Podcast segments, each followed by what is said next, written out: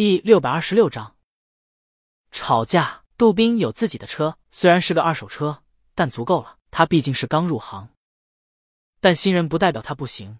还是那句话，只能肯努力，没有蹲不来的料。虽然他开局选的就是地狱难度，想要拍大魔王真的很难，但他坚信老师的另一句话：高风险高收益。何况，他发现了拍江阳的记者挺少的，只有一个狗粮侦探的自媒体账号，时不时的拍一些，但那些照片一看就是官方人拍的。那推主即便真是记者，那也是没有职业道德的记者。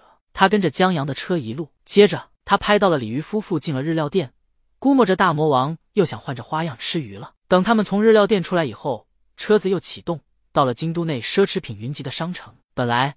杜宾以为至少能拍一下大魔王扫街之类的照片了，谁知道鲤鱼夫妇进了积木店。江阳觉得超跑模型跑都不会跑，玩起来没意思。他听说这种乐高汽车模型，只要有足够多的乐高电机，还有一个电控模组，就可以让车模自己动起来，甚至实现自动开门、照亮车灯等等。他就是来买这些的。所以，杜宾看到江阳同店员在交流，鲤鱼带着助理。坐在店里休息区，手里拿着平板，时不时用笔在上面勾画几下。这杜宾拍了几张以后，忽然明白过来，他不是来拍狗粮的。他分析过，就拍狗粮这条路，狗粮侦探还是狗头侦探那个账号已经吃到头了，还是黑料好，一将功成万骨枯。只要拍到黑料，他就可以快速积攒热气，然后开直播，再带货，再割韭菜了。可。这辆跑车的乐高在送过来时，说明书有两本书，而江阳的改装是原来说明书上没有的，所以请教的问题有点多，耗时很长。杜宾在外面等的都打瞌睡了，等一愣神醒过来时，见自己靠在旁边年轻人的肩膀上，这年轻人戴着耳机，耳机质量不大好，隐约听见是 Let it be。杜宾忙坐正身子，对不起，对不起。年轻人摇了摇头。杜宾又看了看自己的目标。李青宁依旧坐在沙发上，拿着平板在写东西，不知道是不是在创作。江阳同店员还在交流，杜宾服气，他只能说大魔王真的有耐心，跟着老公到这商场，不是逛奢侈品店，不逛街买衣服，竟然坐在玩具店待这么长时间，他一个男人都觉得没意思。杜宾摇了摇头，他隐约有种不好的预感。然后他听旁边兄弟还在听，Let it be。还叹了口气。杜宾看了看年轻人，肩膀有点湿。他睡觉时有流口水的毛病。他不由得问了一句：“兄弟，怎么了？”年轻人摇了摇头。杜宾跟女朋友吵架了。年轻人惊讶的看杜宾，杜宾也惊讶的睁大眼。他就胡乱猜了一嘴，还真猜对了。年轻人约会迟到了，女朋友不理我了。杜宾能体会，他能体会年轻人舔狗的心情。忽然，他想到一个办法。你女朋友喜欢大魔王吗？年轻人喜欢杜宾，那还有救。杜宾指引他去找大魔王要个签名。年轻人，大魔王。杜宾，嘘，他压低声音。你不信，好好看看。年轻人看了看店里的李青宁，又看了看旁边的招牌，还有商场大横幅挂的广告，比较一下，在这个商场里，不少奢侈品品牌如包、饰品等由大魔王代言。年轻人在比较之后越看越像，不过现实中的大魔王感觉比广告上的大魔王更有气质。杜宾，你送的大魔王的签名当礼物，你女朋友指不定就原谅你了。年轻人看了看杜宾手里的相机，懂了。他站起身，踟蹰片刻后向乐高店走去。杜宾见他还没站在大魔王面前呢，江阳就走过去了。大魔王放下平板，站起来，在年轻人道明来意以后，给他签了名，感谢他的支持。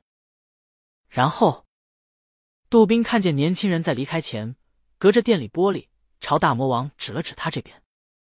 杜宾尴尬，想躲都来不及了。江阳一看是他，举起手向他打招呼。